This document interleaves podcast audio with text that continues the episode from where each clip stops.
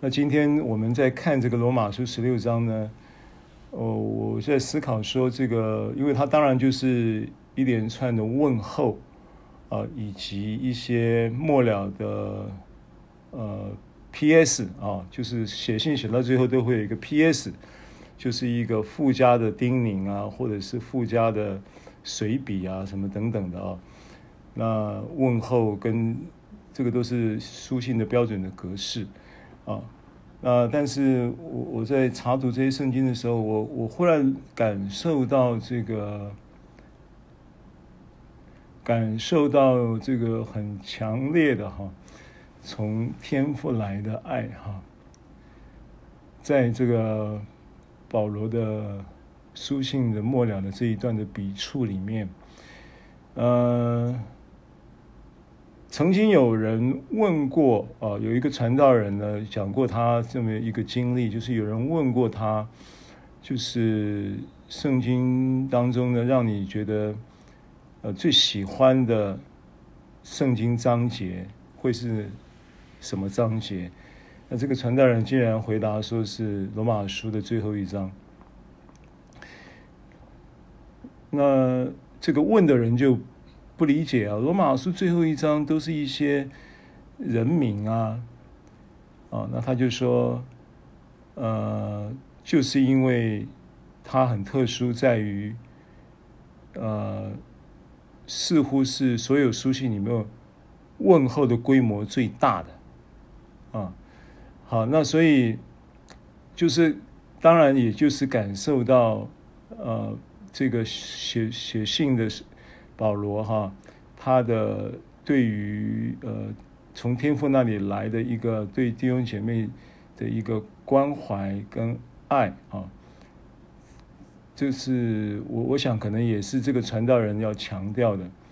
啊，所以呃今天呢，我我这个课程的主题才会把它把它定为说是罗马书之爱的篇章。啊，那结构上很很一第一节到第十六节呢，可以说就是一个问候啊，一连串的问候。然后十六节之后啊，到十九节这一段呢，可能就是可以讲到我刚刚讲的，就是一个书信末了的一个 P.S. 啊，就是一个叮咛。爱的叮咛。那我在群组里面有把今天的信息的纲要啊，有有发发到 Word 档，有发到群组里面，大家可以参照一下。因为内容当然，嗯，就是一个大概结构性的内容是这样子啊，纲要的描述是这样子。这个是给讲的人，不是给听的人的。但是我是想给你们参考。那主要就是说，我觉得我的心里面。呃，对于保罗的这一段圣经的问候的这些的描述啊，还有这个呃经文的到了第三段的时候，讲到二十到二十四节，讲到呃快要将撒旦践踏在你们脚下的宣告啊，然后最后终结在福音的奥秘啊的一个一个颂赞啊。那这个这个结构很简单，但是呢，我是特别感动的，就是说我花了蛮多时间呢，把这些人名，呃，都把它找出原文的意思，然后把它放在这个奖章的里面给你们参考。啊，那也许对我来说呢，我这样子做呢，我也在同步的纪念。保罗的当年在纪念他的这些同工啊、亲属啊，或者是正在遭遇试探患难的人呐，啊，呃，或者是这个呃，只是一个一个一个一个嗯名不见经传的弟兄啊，只是他记忆中呃，也许就是照过面，或者是听说过他名字的。因为他还没有去过罗马教会，所以他的问候这些罗马教会的这些人，呃，是一定是跟他之在嗯之前宣教的里程上啊有过有过有过这个接触啊，所以他才会问，或或者有一些没有见过，他只是听说啊，然后他也问候。那我我就想用这种方式来纪念哦，他所纪念的这些人了哈，这是第一个心里面的感动。那其次呢，我觉得这个名字呢也蛮有意思的，因为这些全部几乎都是外邦人，因为保罗是外邦使徒，啊，所以外邦人的名字也就给大家参考一下，因为毕竟呢，这些名字是在圣经中被记载的。啊，基本上，也许名不见经传，但是圣经中记载的，它就有一个永恒的记录的名册的一个一个特殊的定位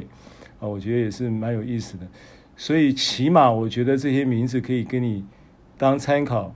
如果要为自己取个教名啊，或者是为你的下一代啊，或者为亲朋好友啊。呃，取教名也可以当参考啊，呃，大概就是开头就这么说哈。那我们从经文本身呢，先看第一节、第二节这个个别问安的这个段落里，第一节、第二节呢，它是重点在举荐一个人，一个姐妹叫做菲比啊。那他说她是坚革哩教会中的女执事。那为什么他要向他们举荐菲比呢？那显然呢，菲比是保罗所要托付他，在完成这个罗马书的书信的之后，啊，要托付他去把这些书信带到罗马去的一个重要的帮助者，啊，那。他当时定位是什么呢？他的定位是在坚革里教会的女执事。那坚革哩教会呢？坚革哩是一个海港，是在哥林多城的海港，所以我们就可以很确定的知道呢，保罗在写呃罗马书的时候，应该严格的说是德丢代笔在写罗马书，跟保罗进行对话的这一个时那一个时地点呢，就是在哥林多。啊，在哥林多城，在哥林多教会。那是至于他是不是在坚革里教会，我不太确定，但我可以肯定他是在哥林哥林多，因为到最后末了的时候，他代表哥林多教会的许多在那那个地方的同工，也问候了这个罗马教会的这些圣徒。所以举荐菲比的第一个意义就是菲比将要。去跟罗马教会的人见面，那为什么他会去跟他见面呢？因为他已经被保罗定为一个要执行这个书信传递的任务的一个对象。那找一个姐妹去做这个事情，那第一个，这个姐妹肯定她有相当的行动力；第二个，她肯定有相当的，因为行动力也代表了她有相当的行动资源。啊，就是你要要车要要要马，他也许都能够调度啊，等等啊，因为那时候的交通不像现在啊。那现在你出门你也得搭飞机、搭车、搭高铁，对不对？啊，那第三个呢，他是保罗非常信任的啊，因为这个书信传递的这个工作呢，的确也十分的重要啊。那嗯，我觉得大概可以这样子这样子判断啊。那执事这一个职务呢，它希腊字啊，我在字典上把它抠下来的啊。这个直视在讲义上有啊，就是一二四九的希腊字原文编码啊，叫做 diakonos，diakonos。那 diakonos 的这个字啊，它可能就是。源源自于一个另外一个字叫 diako，那 diako 呢，它是意思就是跑腿办事的意思，但实际上如果你再去查这个字的话呢，呃，执这个字的字义里面其实有有有有代理人的一个意思啊，代理人，所以他除了是跑腿办事，然后执行他人的命令，啊，然后呢，他也有随从仆役等等的用在这个这这用这个 diakonos 的这个时的的时机啊，当然也最后他有助助理或者是代理人的意思。那所以女执事呢，她的在教会中的一个定位，呃，似乎呢有有 follow 呃那个教会的领袖呃的一些的工作需要，呃或者是命令啊、或者是这个呃重要的辅助者的的意思。那跟现在的执事的概念是差不多的，但是啊，呃，在当时的初代教会的文化里面呢，这些执事呢不会只是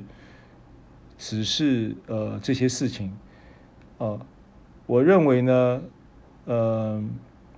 像菲比这种女执事呢，她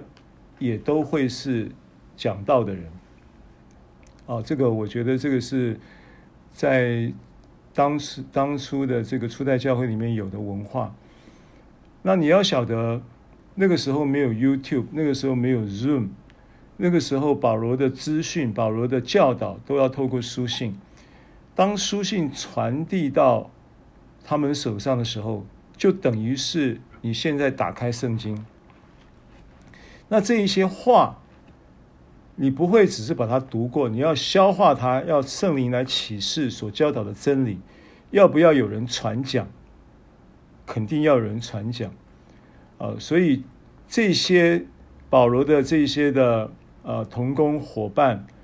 啊、这些人基本上他跟保罗之间的关系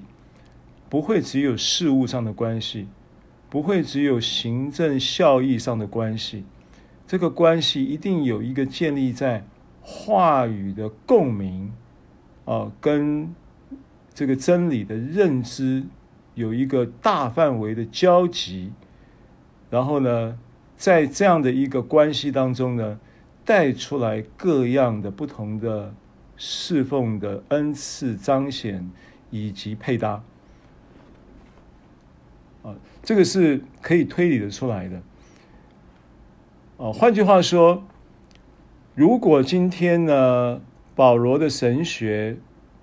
他只是他只是，就是说这些童工只是当参考，然后呢，呃，但是呢，这个童工他一定有一些工作上的专长，对不对？或者是说属灵恩赐，或者是说特殊才干，然后他就贡献他的特殊才干。贡献他的属灵恩赐的这些的侍奉的机会啊，然后就就参与这个侍奉。如果关系仅止于此的话，这个关系不会这么深啊。就因为这种关系呢，其实就就是比较像社会关系，比较不像教会关系。那教会常常讲说，教会是基督的身体。那这个身体呢，它就是有身体的一个自然的机能。那这个身体的自然机能呢，它是怎么运作呢？它一定是透过真理的串流，透过这个教导建立的这个肢体运作的所有的次序、机能发展的所有的养分，一定一定是以这个为基础。啊，那教导又不是你个人的、你个人的学识跟跟呃知识的传递。教导是负是负负了一个圣灵的托付，然后在教会中尽这个职分的同时，是传递启示。好，那我想这个就是我我们想要呃在开始的时候先给大家有这样子的一个呃概念啊，这样子你来看这些保罗所问候的人的时候，他就不会平淡。你会发现其中有一些人在其他的经圣经的其他的出处里面。啊，他都会有一些活动活动的蛛丝马迹，但是也有绝大部分都是第一，只有一一次出现。这一次这个罗马书十六章里面问候的这些的罗马教会的对象，这些对象呢，有很多人是只有出现一次，就出现在罗马罗马书十六章，但是也有少数的人是出现过在其他地方也有，但是它都会有共同的一个特色，就是就是我刚刚所讲的这个，就是教会是基督的身体，然后建构这个教会身体机能运作的这个肢体关系里面，啊。这个整个肢体关系的机能呢，神经的传导呢，不管是交感神经、自律神经，好，然后呢，中枢神经的各种神经系统的的传导呢，都是要透过什么？你知道，神经系统的传导有一个有一个叫做神经学的逻辑，就是它是透过资讯讯息的传递。这个讯息的传递呢，它它它是它是。是一个非常精细的系统。那这个讯息在生理的结构是这样，在属灵的结构也是一样。你不透过信息的传递，这个神经传神经传导不利，然后那个其实就跟中风差不多的。所以一个教会它有活力，它有生生机的那个发展的能力，是建建立在这个启示性的。真理的信息基础。那保罗当时，我相信你从这个问安的经文里面就会看见，呃，一个一个一个一个这样的一个一个一个一个时那个时候的时空的背景里面有这样的一个我刚刚所说的肢体的机能运作的时候的关系啊，这是可以我们把我们所理解的。圣经中关于基督与教会的论述，啊，可以这样子做推理的概念。那你具备这样的概念来看这段圣经，它就会活泼。所以菲比呢，被推荐了，被举荐了之后呢，第二节很直接的提出这个举荐与以及对于呃这个他所要准备差派传递这个罗马书信到罗马去的这个。坚革哩教会的执事啊，要请罗马教会的接待他，并且呢，这个接待呢是一个圣徒的体统接待，就是这个并不是什么特殊的要求，这是一个基本的文化，这是一个基本的属灵文化。当时教会的接待的这个这个叫做事工是非常非常非常普遍的。他不是只有接待这种使徒所举荐的执事而已，他连陌生的人都会接待的，啊，那这个就是圣徒的。他说保罗在这里描述的叫圣徒的体统，这个圣徒体统在圣经中出现，新约中出现的并不多次，但是接待在这里是一个基本规格，啊，另外有一次提到的是是讲到说话，讲到这个。应该是以弗所书四章讲到，就是呃，淫词妄语啊，淫词妄语不要出口啊，就说话要有圣徒的体统。说话当然舌头是船的舵嘛，你人生的方向是你的舌头在掌握的，所以这也是圣徒。所以这件事情呢，保罗也在这里描述说，叫做合乎圣徒体统。他在何事上要你们帮助，你们就帮助他。因他素来帮助许多人，也帮助了我。好，那帮助这个词呢，他在呃，你可以看一下啊，讲义上有，就是希腊字字原文编码的四三六八啊，叫 pros 呃 prostasis，prostasis 这个词，它其实是源自于四二九一，它是一个延伸的字。那四二九一是什么意思呢？四二九一是 p r o s t e m i 那 p r o s t e m i 的 p r o s t e m i 的意思就是治理。指导为首，所以，所以呢，菲比他这个做执事，他不是只是一个跑腿办事的，他还是个领袖，他负治理的这个职分，有治理的职分在里面，啊，这是保罗在描述他的这个举荐这个菲比的时候的描述。那我们也借这个机会，啊，也可以把这些呃经文的实际上。在讲的意思呢，也大让大家理解啊。所以为什么我会说，呃，我会说，呃，菲比的他他的定位、呃，跟保罗呃会托付给他的这些要件啊，当然也是圣灵感动，这些都是蛛丝马迹了，都是我们可以判断出，呃，他是绝对是呃 qualified 是合格的哈。啊，接着三到五节。然后他就问了第二个，他问谁安呢？问百基拉和亚居拉。百基拉、百亚居拉在新约圣经出现了六次，那他很明显的就是保罗非常非常亲密的同工。那如果你去读这个行传十八章，好，我们看一下行传十八章，认识一下百基拉跟亚居拉，因为我觉得今天呢，我们虽然呢。呃，都是一串一大串人名啊，在整个十六章有三十四个人名，那我们不会逐一的呃去考察这些人，那、但是呢，我们同步也借这个机会呢，纪念这些人。啊、然后呢，回到两千多年前保罗写这个罗马书的时候，在那个时空里的感动。啊、那是蛮有意义的事情，呃呃，但是因为时间的关系呢，我们。有很多，我们也只能怎么样？就是我刚刚讲说，我也只能就是把这个名字的原文的意思翻译出来，啊，翻译出来呢，当做是一个纪念。啊，有一些人呢，我也不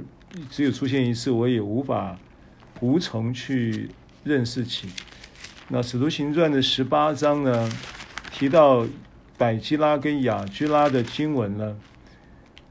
从第一节开始，这是以后保罗离。离了雅典，来到哥林多，遇见一个犹太人，名叫亚居拉。他生在本都，因为格老丢命犹太人都离开罗马，新近带着新近带着妻百基拉，所以百章这个罗马书十六章三节提到百基拉和雅居拉他们是夫妻，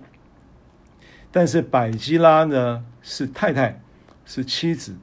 那圣经中呢，第一次提到亚居拉跟百基拉的时候，是把亚居拉摆在前面，啊，介绍这个亚居拉跟百基拉，在十八章我们刚刚读的嘛，有一个犹太人名叫亚居拉，然后第二节的末了就说带着他的妻子百基拉从意大利来，保罗就投奔了他们，所以亚居拉、百基拉呢，在初期的时候呢，是接待这个接待这个这个保罗的啊。然后呢，那为什么接待他呢？他说他们本是制造帐篷为业，跟保罗是同业，织帐篷的啊，同行同业。然后呢，他就和他们一起住，一起一起住同工，也一起上班，一起打工这样子啊。好，那这个是百基拉，那百基拉雅居拉呢？到了第几节啊？我看十八章，十八章呢，看到第二十四节，二十四节又提到了百基拉跟雅居拉，就是有一个犹太人名叫亚波罗，亚波罗这个名字应该有印象。保罗栽种，亚波罗浇灌，唯有神叫他生长。啊，这个是哥林多前书保罗提到亚波罗。等于说亚波罗跟保罗在职份上可以并列了。保罗他说，我是栽种的，我是打基础工程的，然后保亚波罗呢，亚波罗的教导呢是建立在这个基础之上，然后往上堆叠的。所以亚波罗也是一个非常有恩赐。然后呢，所以在我们刚刚讲的行传十八章二十四节就提到这个亚波罗。他说呢，这个亚波罗来到以弗所，他生在亚历山大，他是怎么样的人？他是一个有学问，也是呃，或者是可以翻译作有口才，有学问、有口才，而且最能讲解圣经，是很会教的，很会讲的。啊，我不知道你有没有认识，或者是。呃，有有去接触过这种很会讲圣经、很能讲的、很厉害的，哦、就是说我我我在呃大陆呃十几二十年前有一次到山东，然后有一个教会接到我们，然后我们就负责那个主日讲道。那因为我们是台湾来的，我们就就是被优被有恩宠嘛啊！本来主日讲道都已经安排了别人的别的教会的传道人，然后呢，我们去到那里，他们就很开心啊，就把讲台啊要要要要我们来讲。但是呢，他又觉得对那个已经排定的传道人呢，又觉得这样子就是有一点不好意思，所以呢，他就把。这个传道人的时间呢，拨了一半时间给我，然后呢，我其实也不太清楚那天什么情况。我讲完了以后，才有一个传道人呢，就是一个二十岁左右，可能二十岁都不到的一个姐妹，个小小的，然后呢，长得就是很清秀的，啊，口齿真是厉害，真是伶俐啊。那个讲圣经讲到啊，那个真是起承转合啊，行云流水啊，那个我自叹不如啊。那呃，我遇过这种人，那我我就想到亚波罗，这个这个经文这个描述到亚波罗是最能讲解圣经呃等等的，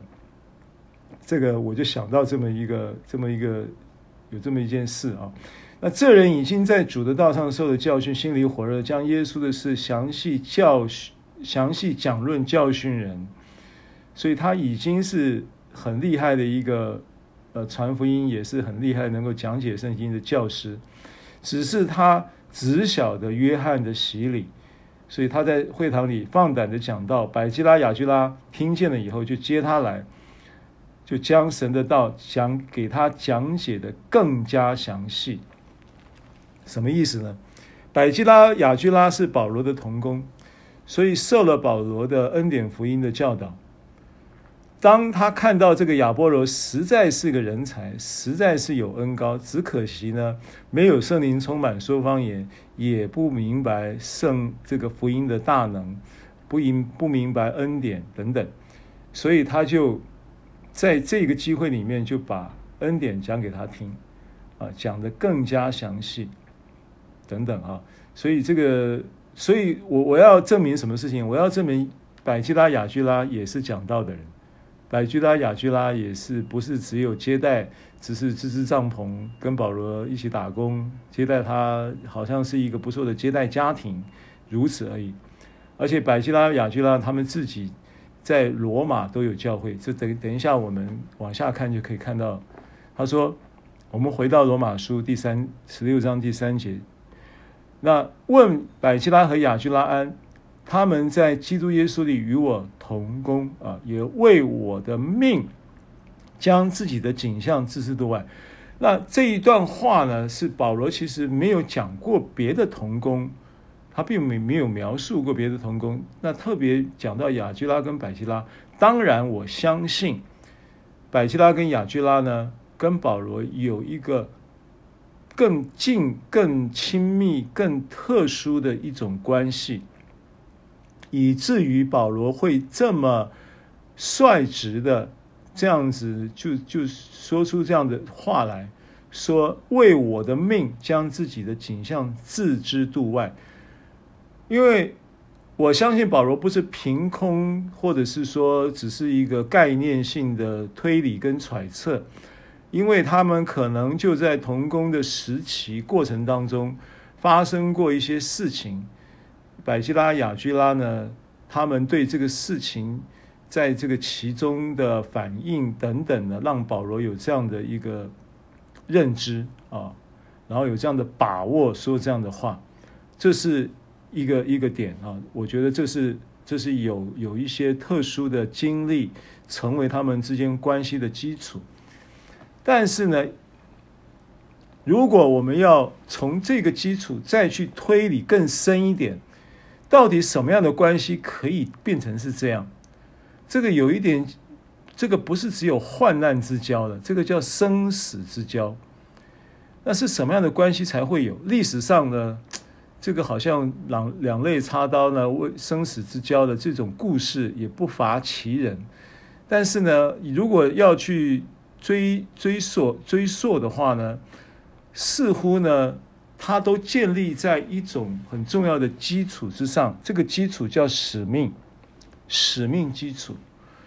啊，因为你如果要讲到命，那你不没有使命，你是谈不到生死之交的这样的一个动机啊啊，如果有的话也是说说了啊，真的遇到事情的时候，也就是两肋插刀是插谁还不知道啊，所以我想说，这一个百基拉跟雅居拉的这个关系呢，往深入一点看呢，跟使命有关。那使命是什么使命呢？当然指的是在基督里的这一个福音的使命，福音的大使命。那百基拉、雅居拉他们也是传福音的人，也是教会的领袖，啊、也是一对呃非常有功能性，在教会不但有职分，然后他也是就是全方位的啊。你看他又能够跟保罗一起打工，又能够接待，然后又能够带领教会讲道。然后呢，又能够碰到亚波罗的时候，有这种属灵的位分跟分量，可以呢教导他啊，让他让亚波罗的这个对于圣经的这个这个认识能够更提升。这个都是说出了他们的属灵的分量。那这个分量呢，建立在什么样的基础呢？是建立在保罗的恩典福音的基础，然后再来什么呢？再来，保罗关系跟保罗之间的那个将自己的景象置之度外的这一种这一种情谊，它并不是一个人跟人之间情感的一个交流，以至于能够有这样的一个张力啊，它一定是建基于使命，而这个使命呢，又是用什么样来解释呢？要怎么解释呢？就是说，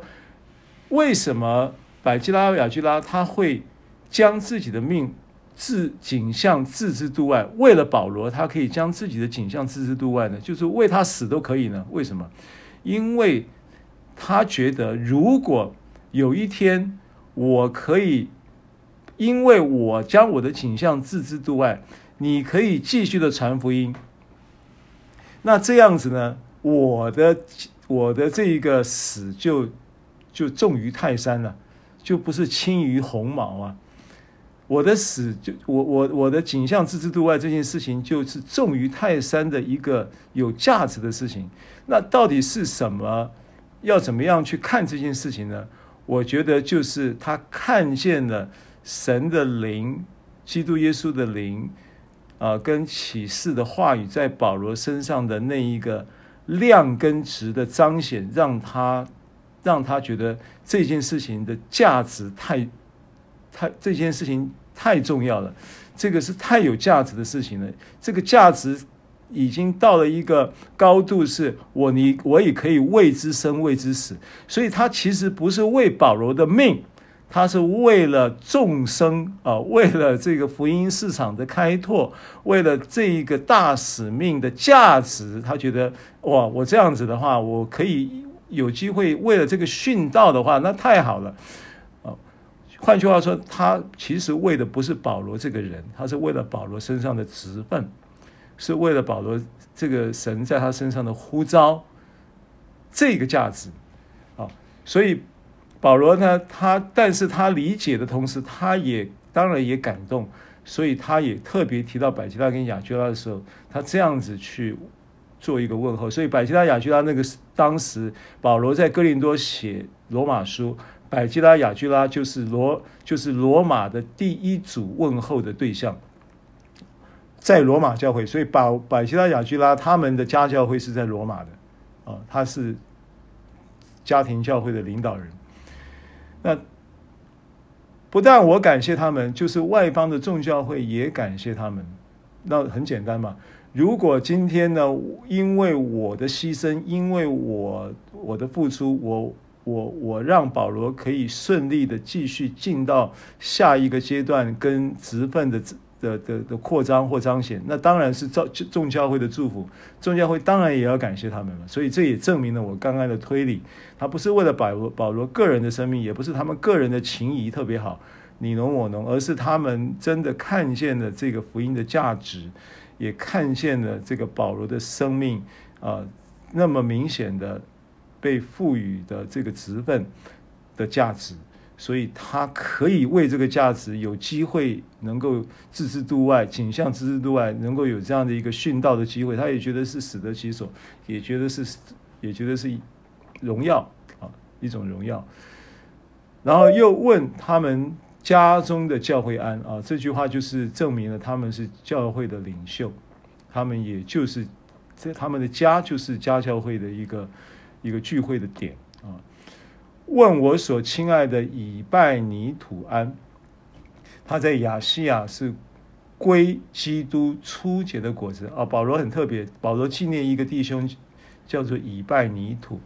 那以拜尼土呢，他的意思呢，就是值得称赞的这个名字的意思。我觉得这名字蛮好的啊，可以考虑啊。要取名字的人可以考虑以拜尼土，不错。那这个他在亚细亚是归基督初结的果子。亚细亚是个省，亚细亚省当时的亚细亚省啊，它有有有很多教会的。那包含的就是启示录有提到七个教会，书信写信给七个教会。那这七个教会都是亚细亚省的教会。那亚细亚是一个很大的范围，所以它是整个亚细亚第一个。保罗传福音得救的初结果子，就是第一个果子，所以保罗也纪念他福音的对象，不是不是他传福音的受这个受贿的这些对象，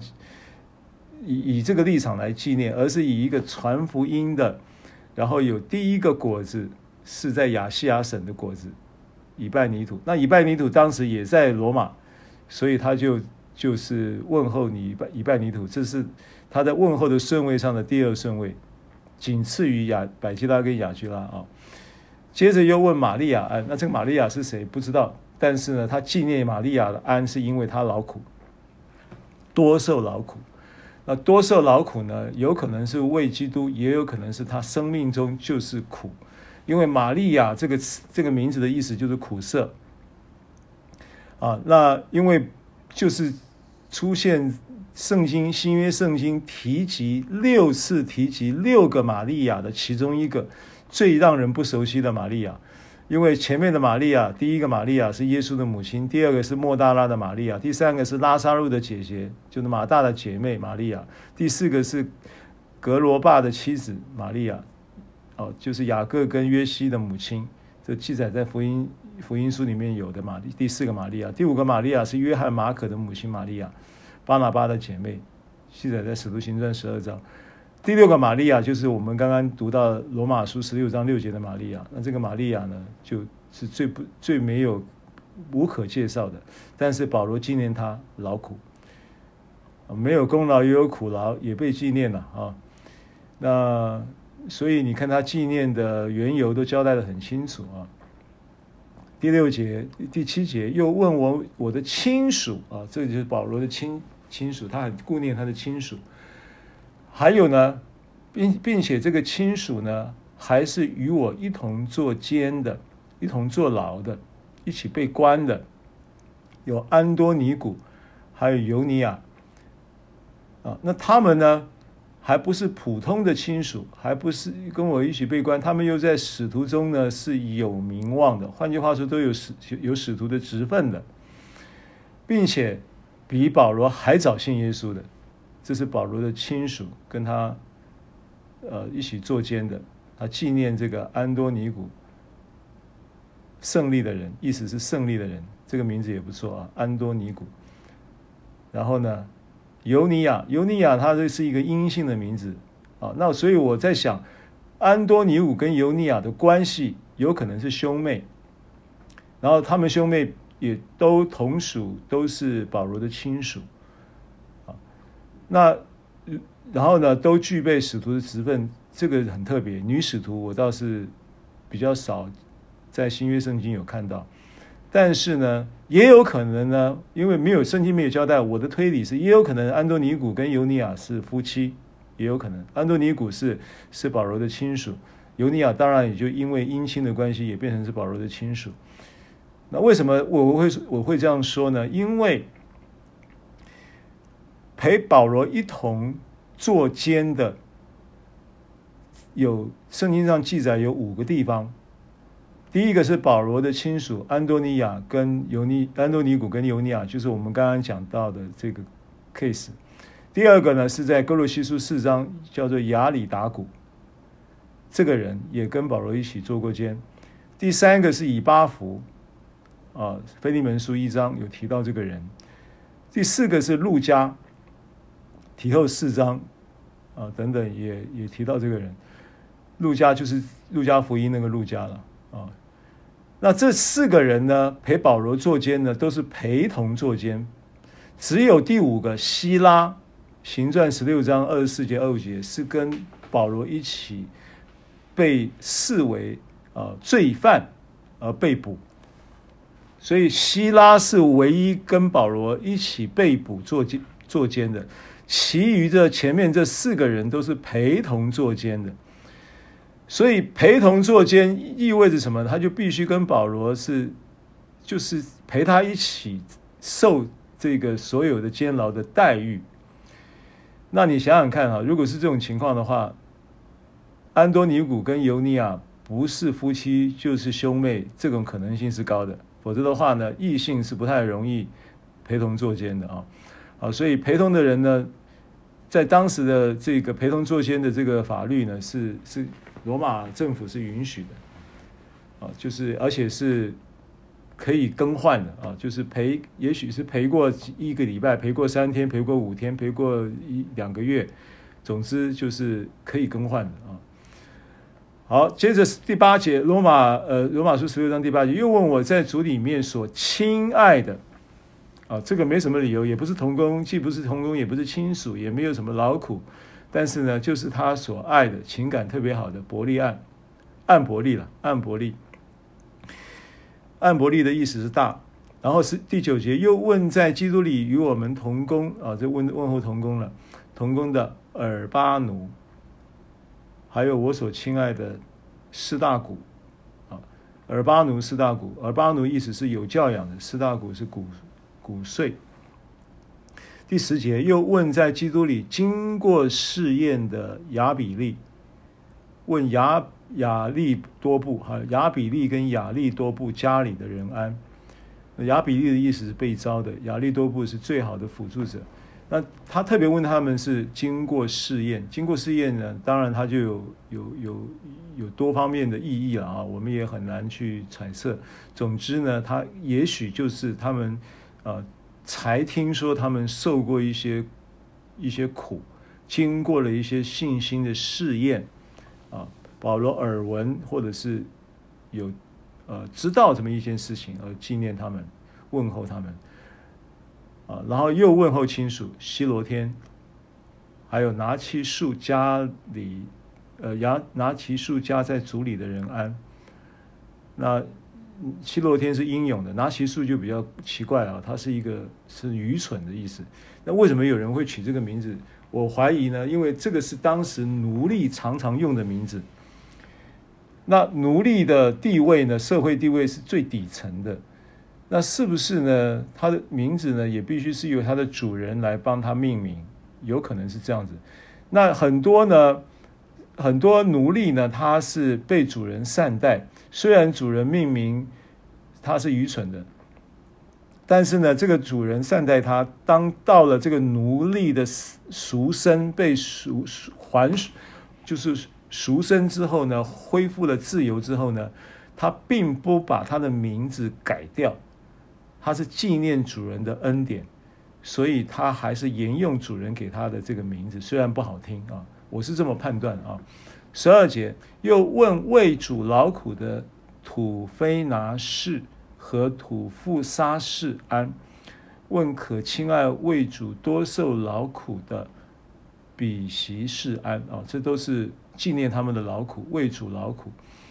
啊，纪念他们。所以你看前面有一个玛利亚是劳苦，那这边有一个土，有这三个啊，土非拿士啊，土富沙士啊。还有比席士啊，都是为主多受劳苦的，所以他也特别强调啊，不管是你劳苦也好，或者是为主劳苦也好，就是神透过保罗都在表达那个纪念啊，纪念，表达那个问候。所以意思，土菲拿士就是豪华的意思啊，然后土富沙士就是享乐的意思。那我可能漏漏掉了比希氏啊，查读的时候漏掉了比希氏。然后再来十三节啊，又问在主拣主主蒙拣选的鲁甫和他的母亲安，他的母亲就是我的母亲，所以他有一个特殊的关系。不过这个鲁甫是这个在马可福音十五章二十一节有出现啊。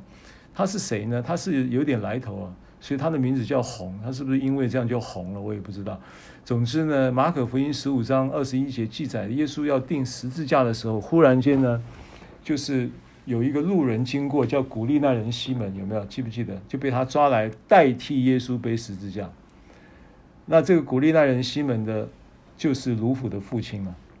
所以鲁甫呢，后来在罗马。教会呃，然后保罗的罗马书提到他的时候，就是特别讲到他是在主蒙拣选的啊，这个跟这个是不是他的出身也有点关系？他的父亲竟然帮耶稣背过十字架啊，这个很特别啊。好，所以他跟他的关系应该是匪浅的，不然的话他不会说他的母亲就是我的母亲啊。这是保罗跟卢甫的一个特殊的关系。所以他强调他是蒙蒙主拣选的啊，然后又问雅逊其土、弗勒干、黑米、巴罗巴还有黑马，并与他们在一处的弟兄们安啊。那这个分别都有讲到这些名字的意思。雅逊其土是无可匹敌啊，弗勒干呢是燃烧，黑米是众神的使者，巴罗巴是父亲的，黑马是。呃，这个词可能就源于黑米这个词啊，它是同有音有一点差别而已，也是源于黑米，就是众神的使者，因为这是外邦人的名字啦啊，因为保罗是外邦使徒，你会发现这都是外邦名字。然后罗马书十六章十五节又问菲罗罗谷和尤利亚尼利亚和他的姐妹同阿林巴并与他们在一处的众圣徒安。啊，那这个都是名字，就带过去啊，都有它的意思。好，我们要进入第二个部分呢，就是十六章的十六到十九节啊。他说：“你们亲嘴问安，彼此务要圣洁。基础的呃，基督的众教会都问你们安，弟兄们，那些离间你们、叫你们跌倒、背乎所学之道的人。”我劝你们要留意躲避他们，因为这样的人不服侍我们的主基督，只服侍自己的肚腹，用花言巧语诱惑那些老实人的心。你们的顺服已经传于众人，所以我为你们欢喜。但我愿意你们在善上聪明，在恶上愚拙啊。那这个爱的叮咛的这一段话，那他嗯，第一个。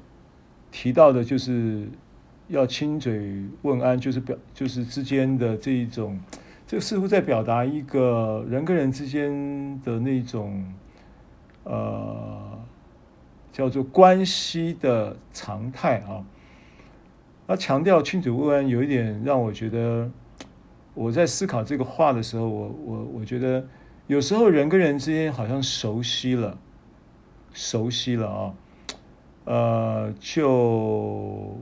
就就是就是说可以，就是早安可以不用问了，午安可以不用问了，啊，等等了啊，就是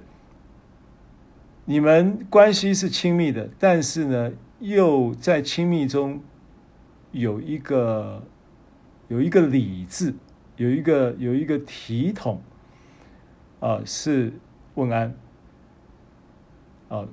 我我我我是这么思考这个话啊。保罗在这个叮嘱里面，这爱的叮咛里面有这么一个平淡无奇的叮咛啊，让人觉得似乎有它的意义，对不对？啊，我记得我我们在从小被教育的时候，啊，我我我的父母亲教育我们，就是我们早上起来我们。就要到从我们的床、我们的房，然后到父母亲的床前，然后去问安。然后晚上睡觉以前呢，一定要到父母亲的床前呢去也去问安，一个早安，一个晚安。这个就变成是一个文化，变成一个习惯。那呃，这种事情呢，到了到了呃，你成年之后啊。有没有可能就会因为时空因时空的转变，因为生活的各种的因素，然后就忽略了？保罗似乎是这么一个提醒了啊，要彼此问安。那呃，有时候也因为熟了关系了，关系也都也都呃特别紧密了啊。教会有时候见到面的时候都不一定不一定会会有那个。呃，问好问安的，可能都会忽略了。我觉得这个提醒也很好。然后呢，第二个提醒叫做彼此勿要圣洁。那这个彼此勿要圣洁呢，那当然这个圣洁你有很多角度了啊。但是我觉得，如果要应用的话呢，我们可以看一下希伯来书的十二章啊。希伯来书十二章。提到这件事情的时候是怎么讲？我们看一下《希伯来书》十二章的十四节、十五节啊，来用这个经文来理解保罗的他的爱的叮咛的第二件事情。十四节、十五节说：“你们要追求与众人和睦，并要追求圣洁。”啊，提到圣洁，所以圣洁的基础是什么？圣洁的基础是和睦啊，和睦，因为保罗在针对一个群体嘛，就是罗马教会的群体嘛。那这个教会的群体的肢体关系之间呢，他们除了前面的问安有一些关系的透露，然后在呃这个爱的叮咛里面的有一个叫做彼此问安的叮咛，就是不会因为熟悉了就。失去了应有的这个互互为互为呃礼貌性的对待应有的这样的一个义务，然后呢，务要圣洁的概念呢，用希伯来书十二章来看的话，它就是指着你们的关系呢要和睦啊、要为要以众尽力与众人和睦。这个保罗保罗在十罗马书十二章也有教导，对不对？尽力与众人和睦。你要追求这个，要追求这个，然后呢，与众人和睦，建立这个追求圣洁的基础。因为这个逻辑是这么推理的：你没有和睦，你就很难圣洁。为什么呢？十五节就出来了。如果和睦失去了，然后呢，就有人可能就失去，因此就失去了神的恩典。和睦，因为失去和睦而失了神的恩。然后呢，因为失去和睦，又失去神的恩以后，就有毒根生出来扰乱你们。毒根生出来了，那这个毒根生出来了，扰乱了你们，叫众人就怎么样？不圣洁了，叫众人就沾染污秽了。所以这个灵灵这个希伯来书的十二章的十四节、十五节，这么这么去看圣洁的逻辑的话呢？和睦就是圣洁的基础，啊，而和睦呢失去了，其实恩典就失去了大半，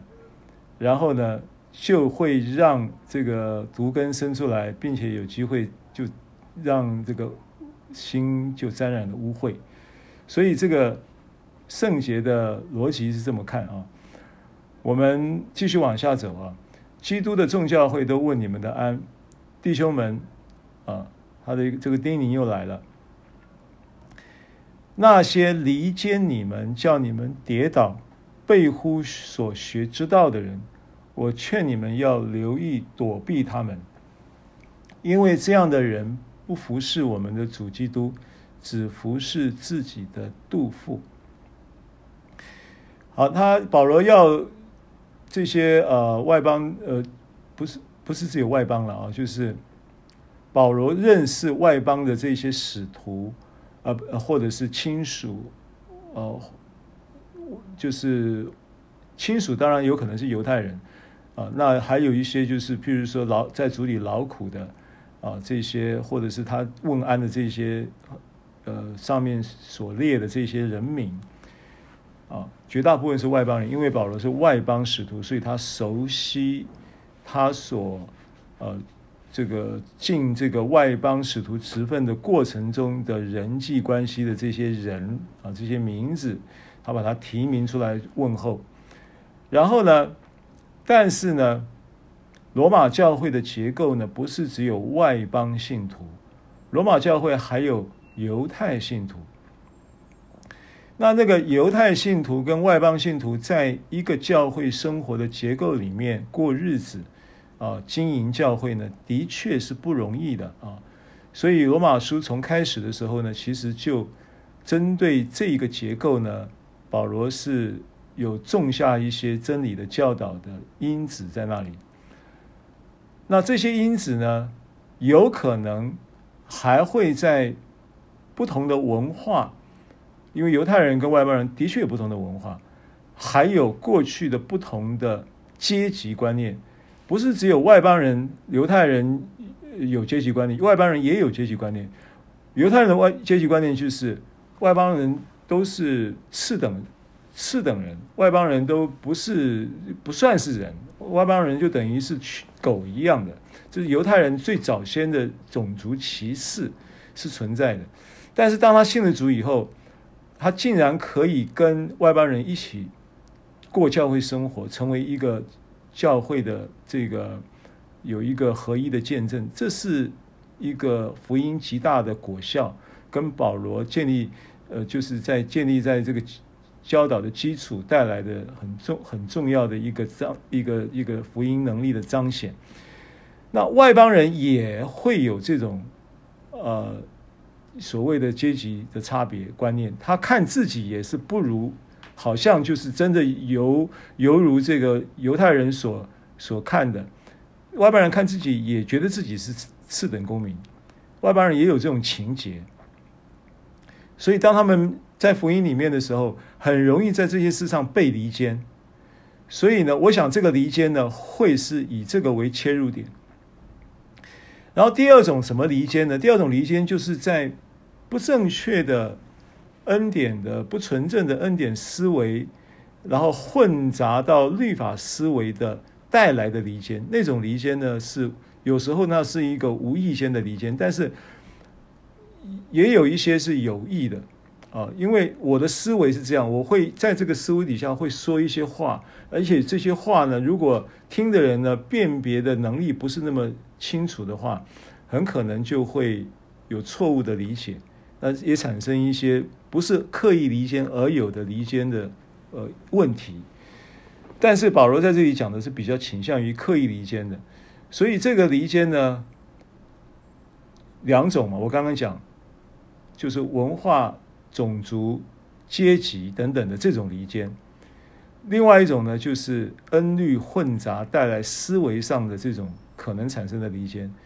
然后就叫你们跌倒，背乎所学之道。背乎所所学之道，当然你要很清楚的，就是要把它指向于不是伦理道德的所学之道，而是指着恩典的福音的所学之道，就是神的圣经属灵的所学之道。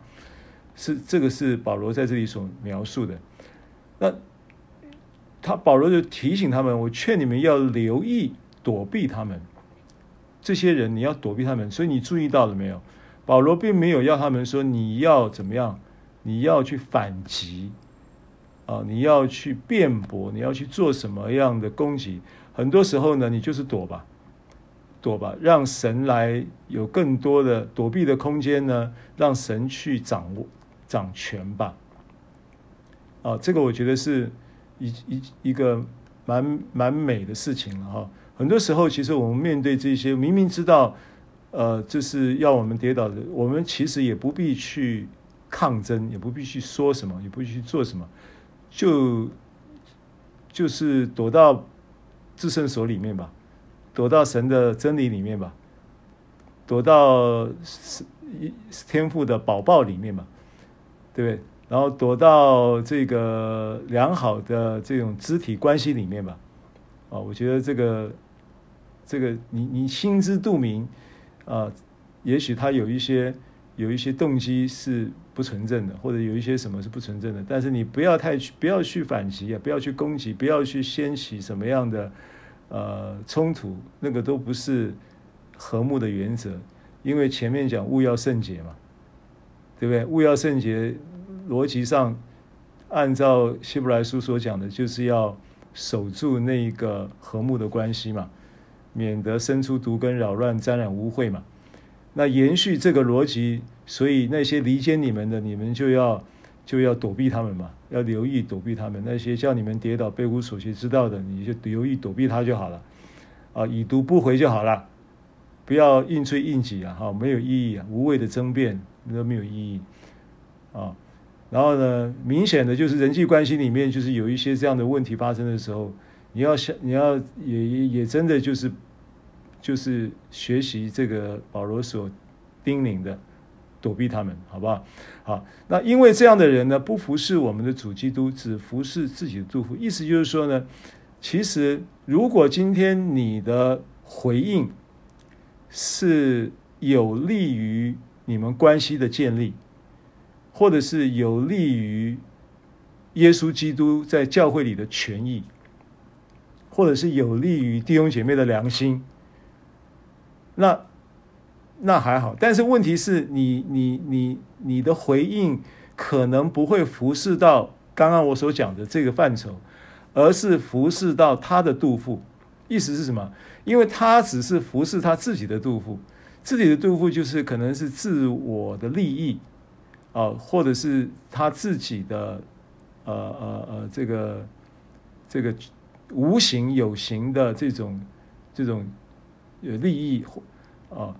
呃，为了他的自己的名誉，或者是服那个肚腹呢，就是指着他一个自我的存在的一个前提之下。然后自我中心为为出发点带来的一些的，呃呃呃人事物啊的一个一一种一种拥有的权利或者是什么等等，啊，那如果你你回应他，其实你是在服侍，也也也也就在于他他的服侍自己肚腹的动机之下，满足了他服侍自己肚腹的目的。懂我的意思吗？所以保罗说：“你的智，你最这个话是有智慧的，就是你躲避吧。啊，你你你你越越缴获，可能缴获到反而就是变成是说这个事情反而变成说是更多的满足，或者是更多的造就成全了他服侍自己杜甫的目标目的。啊，他为了要服侍自己的杜甫呢，用花言巧语诱惑那些老实人的心。”花言巧语其实就是指着一种口才非常辩捷的一种一种表现啊，哦，心喉锐锐啊，哦，红罗阿嘴喉锐锐啊，就是就是这种这种，所以有时候我们要稍微注意一下这个很这个这个特别这个伶牙俐齿的这个口才辩解的这个也不是圣灵所赐的口才，那个那个那种那种怎么讲呢？也稍微要留意一下，要留意一下啊。然后呢，花言巧语诱惑那些老实人。当然，它的前提是在于说，不是说不是说口才辩解不好啊。口才辩解呢，如果是出于自己的肚腹，呃，服侍自己的肚腹，在神来，在这个圣经中，刚刚我们讲的这个经文，保罗看完，保罗来看的话，那叫花言巧语啊，不是什么造就人的好话。虽然听起来很好听啊，但是其实它是一种诱惑，它其实是让人陷入试探，让人陷，让人被欺骗的啊。所以，呃，林彼得前书三章有有有有有一节经文啊，应该是第十节啊。彼得前书三章的第十节啊。三章十节经文说呢，人若热爱生命呢，愿享美福，需要禁止舌头不出恶言。那不出恶言呢，他在这里定义这个恶言叫做嘴唇不说诡诈的话，其实就是花言巧语，诡诈的话。所以呢，恶言不是说讲那个三字经啊，讲脏话啊，然后暴力的话啊，或者是暴虐的话。其实有一种恶言在圣经中讲的叫做诡诈的话，就是花言巧语啊。所以也要离恶行善，寻求和睦，一心追赶。好，所以是经组的第十九节，你们的顺服已经传于众人，所以我为你们欢喜。但我但我愿意你们在善上聪明，在恶上愚拙。那你要怎么样去辨别这个花言巧语呢？你要怎么样去明白、去理解人说话？你能够有这样的判断力呢？对不对？圣灵会给你这样的判断力嘛？那圣灵如何给你这些判断力呢？你如何能够在善上聪明，在恶上愚拙呢？好，那保罗为什么讲到这里，讲到花言巧语诱惑老实人心，然后呢，又讲到你们的顺服已经传于众人，意思就是说，那个顺服其实圣经中新约，尤其新约讲到顺服的时候，你不要把它想成是顺服的行动，或者是顺服的行为。哦，那这个我特别把这个原文呢、标示出来，它原文是五二一八嘛，啊，叫 hupa。口 A，那 hupa 口 A 这个顺服这个字呢，它是源自于 hupa 苦后呃 hupa 苦哦，那 hupa 苦哦呢，其实你把这个字典去查的时候，你会发现呢，它是两个字组合成为一个字的，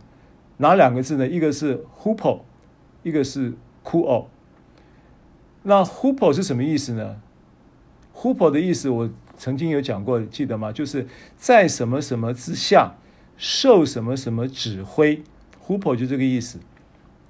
kuo 呢？kuo 的意思是聆听，聆听。所以当你在聆听福音，在聆听领受这个福音之下，受这个。聆听所聆听的福音的指挥跟引导的时候呢，其实你就已经活出了这个顺服的生命的本质。所以顺服是基于你聆听这一个话语、福音的话语，并且把自己的呃意志放在这个话语聆听的指挥之下。对不对？受什么什么的指挥？哦，hupo，哦啊，kuo 啊，kuo 就是聆听嘛，哈。所以顺服的意义，经义是从字面上来看是这样子。好，你们呢，聆听是福音，并且顺服，受这个福音的思维的引导、影响跟指挥，以及说服，以至于你们的顺服的这个生命已经传与众人。啊，那你顺服的生命传与众人呢？我我我我虽然这样子叮咛你们说，你们要留意躲避那些花言巧语的、服侍自己肚腹的、诱惑老实人心的这这种背乎所学之道的人，那你们一定可以成功的，因为你们的顺服已经传于众人。你们已经有这样的智慧，因为当你们把自己放在神话语、受神话语引导跟指挥的地位的时候，你就会产生的一个智慧。这个智慧就是在善上聪明，在恶上愚拙。那在善上聪明的概念很简单，是谁是善的呢？就是神是善的。在善上聪明的意思就是认识神的本性。透过透过了你聆听福音，受他的指挥跟引导，你就认识明白神的本性是良善。你越认识神这本性是良善的恩典，是公义、圣洁、救赎的智慧，就会在你身上。所以呢，你就能够在恶上愚拙，你就能够辨别什么是恶。所以在善上聪明，在恶上愚拙呢，是指着一种逻辑思维的辨别力。透过你顺服，把自己放在受神神的话语、福音的真理的指挥，在这个影响跟说服之下，产生认识神的智慧，认识神是爱，嗯，神的良善，神是爱，神是公义，是圣洁，是救赎的过程当中呢，你就能够很自然的辨别什么是恶，不会被那个花言巧语诱惑，同时你也会在恶上愚拙，你就。根本就行不出恶来。你对于行恶这件事情是愚拙的，因为你越来越认识什么是善，你越来越领受那个神的良善背后所有的生命元素，因为你在他的话语的影响指挥之下，不断的在这样的一个循环当中，就能够啊有这样的一个。善上聪明，恶上愚拙的状态，对不对？所以，我们常常举一个例子嘛，就是 KGB 不是 KGB，CIA 或者是 FBI，对于那个那个探员，对于那个抓抓那个伪钞的那个那个辨别能力是怎么怎么来的？他怎么受训练的？你知道？FBI 的这些的探员要抓那个伪钞的那个技巧训练是让他们呢一天到晚就研究真钞，研究真钞，研究到认识真钞，认识到一个地步啊，任何那个伪钞啊，他都能够辨别了，因为真的他认识的，假的一来他马上呢手一摸，根本就眼睛都不用睁开就知道这是假的。因为他认识真的，就能够辨别假的。啊，然后接着往下走，时间快要到了啊，我们要要进入尾声。十六章的二十节到二十四节，愿赐平安的神呢，快呃赐平安的神呢，快要将撒旦践踏在你们脚下。愿我主耶稣基督的恩常和你们同在。与与我同工的提摩太和我的亲属路求、耶孙、索西巴德问你们安。啊，这是在当时跟保罗一起在哥林多的同工啊，写信给罗马。所以前面是问候，是保罗他问候的这些每一个一个人的人名提名了之后，最后提名的是他跟他在哥林多的同工的这些人名，也问他们的安。然后呢，代笔的二十二节，代笔的得丢啊，因为罗马书是由得丢代笔。那得丢代笔的时候呢，也在这里唯一有一个书信是代笔者呢发话了啊，出声了。我这代笔写信的得丢，在主里也问你们安。那接待我也接待全教会的该犹问你们安。城内管银库的以拉都和兄弟阔土问你们安。啊，这些有分别都有。说到这些名字的意思，该犹呢？圣经中新约圣经呢有四个不同的该犹啊。那这个可以简单的阅参阅一下就可以了啊。那你会发现呢，呃，所有的这些童工呢各有各的社会地位阶层，但是却都在主里面合一。保罗很少提到这些出身啊，像以拉都其实。你如果再去查以拉都这个人，啊，以拉都呢，他他的嗯，应该在经文我查过以拉都在，你可以去关键字搜寻一下，在哥林多前书吧，也有提到以拉都啊。那他其实是一个呃，当时在哥林多城里面的一个应该是政府的财务财务长。政府，所以所以也是是个官来的啊，然后但是呢，也就是在同工，就保罗不太去强调这一些了哈。你会发现这些都都是在基督里面啊，一个彰显出一个一个基督里的合一跟健康肢体关系的一种一种一种一种现象。那目前呢？现在我们看到有许多教会在，呃，任命教会的一些执事长老的时候，其实都会去参考，或者是说想要去，呃，无有形无形的，虽然不是成文规定，但是都是有形无形的，好像就是要有一些社会地位的对象才会是成为教会的的的的长执啊。这个是有一些传统教会会有的现象。但是圣经中 保罗所建立的教会里面就看不到这些东西，相对就纯净很多了，纯净。啊，最后一段圣经福音的奥秘啊，罗马书十六章二十五到二十七节，那经文说呢，唯有神能照着我们我所传的福音和所讲的耶稣基督，保罗所传的福音核心呢，就是讲耶稣基督，传福音就等于讲耶稣基督啊，并照永古隐藏不言的奥秘坚固你们的心。永古隐藏不言的奥秘呢？其其实，这个福音是原来在旧约时代呢，它是没有办法想象的，没有办法想象什么呢？没有办法想象神他竟然会用这样的方式来救拔他的百姓，对不对？差遣他的独生爱子来救拔他的百姓，是没有办法想象的，是隐藏的，是是根本人的脑袋里逻辑里面没有的东西，哦。然后呢，他们也也没有想到说，这个人呢，呃，被这样的拯救的同时呢，这个这个神的儿子还会死，还会还会钉死十架，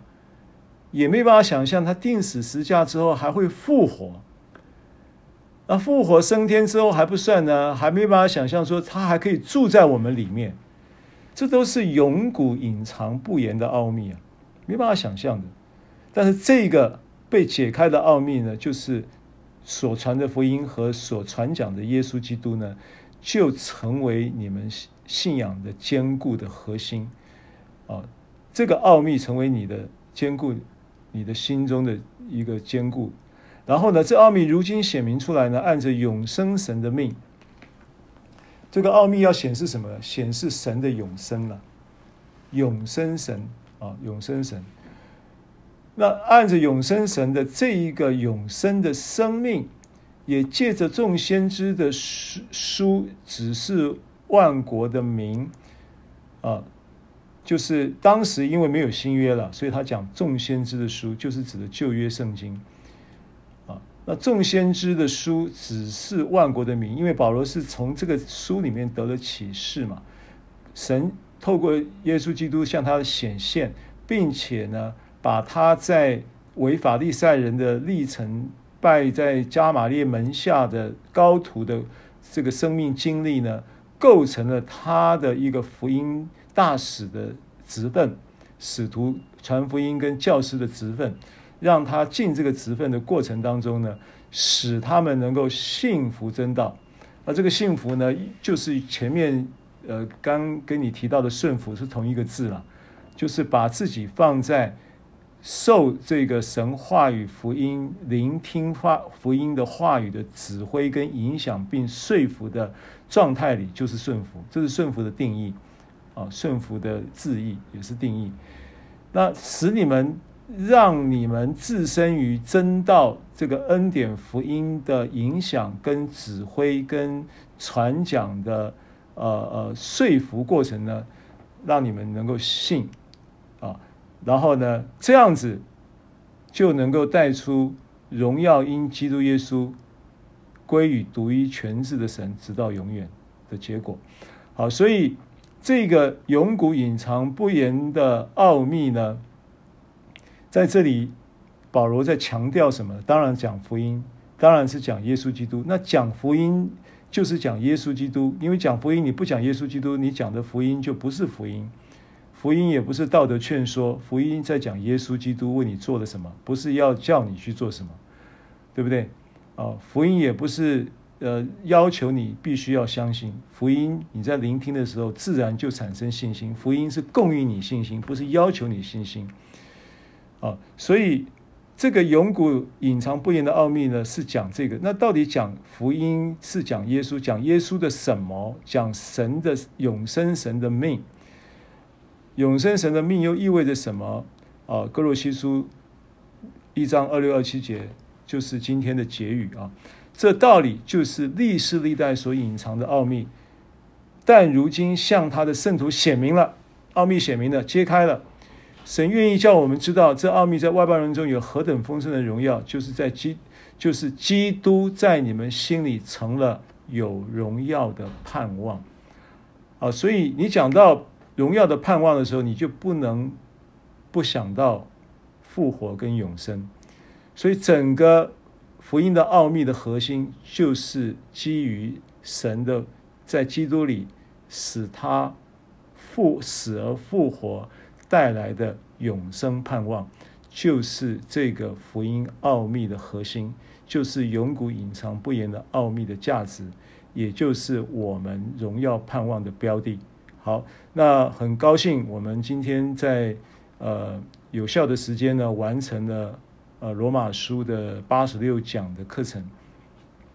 那么下个礼拜我先预告一下，下个礼拜我要邀请呃上线罗马书的弟兄姐妹们，以及赶路的医院的所有的弟兄们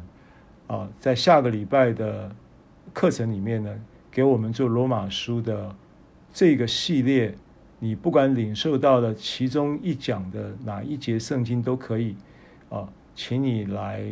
给我们做回馈跟分享啊。下个礼拜的课呢，是大家的罗马书的回应跟分享啊，然后我当然也会在线上跟大家互动啊。这是下礼拜的预告的一个课程，就是分享，因为。罗马书很亏欠的，就是每一次我讲都时间都不太够，都过了时间，所以我应该把时间还给你们，让你们也有机会能够反馈。好，以上，感谢神，云敏牧师带我们做结束祷告，谢谢。好，玉珍是的，好，感谢主，亲爱的主，我们很感恩，我们感谢你万古隐隐藏的奥秘，在今天你向我们显明。主，谢谢你透过你的儿子耶稣基督向我们亲自来显明，我们感谢你，这是何等的恩典，真是难以置信的好消息。我们已经被你完全饶恕，我们被拯救，脱离死亡，脱离定罪，进入复活永生这个真理的理念。主，谢谢你，我们看重我们保爱这样子的一个身份，保爱这样的真理。主，你把这样的使命托付给我们。不仅我们领受了，我们得到了，主也让我们能够进入这个大使命，把这样的大好消息能够传递出去，主让更多的人明白，能够得救，能够得到这福音的好处，都能够明白真理。谢谢你使用罗马书这一系列，谢谢你使用刘刘牧师祝福刘牧师，主他的口成为众人的祝福，也让听见的人生命能够有三十倍、六十倍、一百倍的收成。主，谢谢你，主赞美你，我们将一切的荣耀、爱戴归给你。奉耶稣的名祷告，阿妹，谢谢，我们下礼拜见哦，平安。阿妹，丁牧师，谢谢，谢谢，谢谢大家。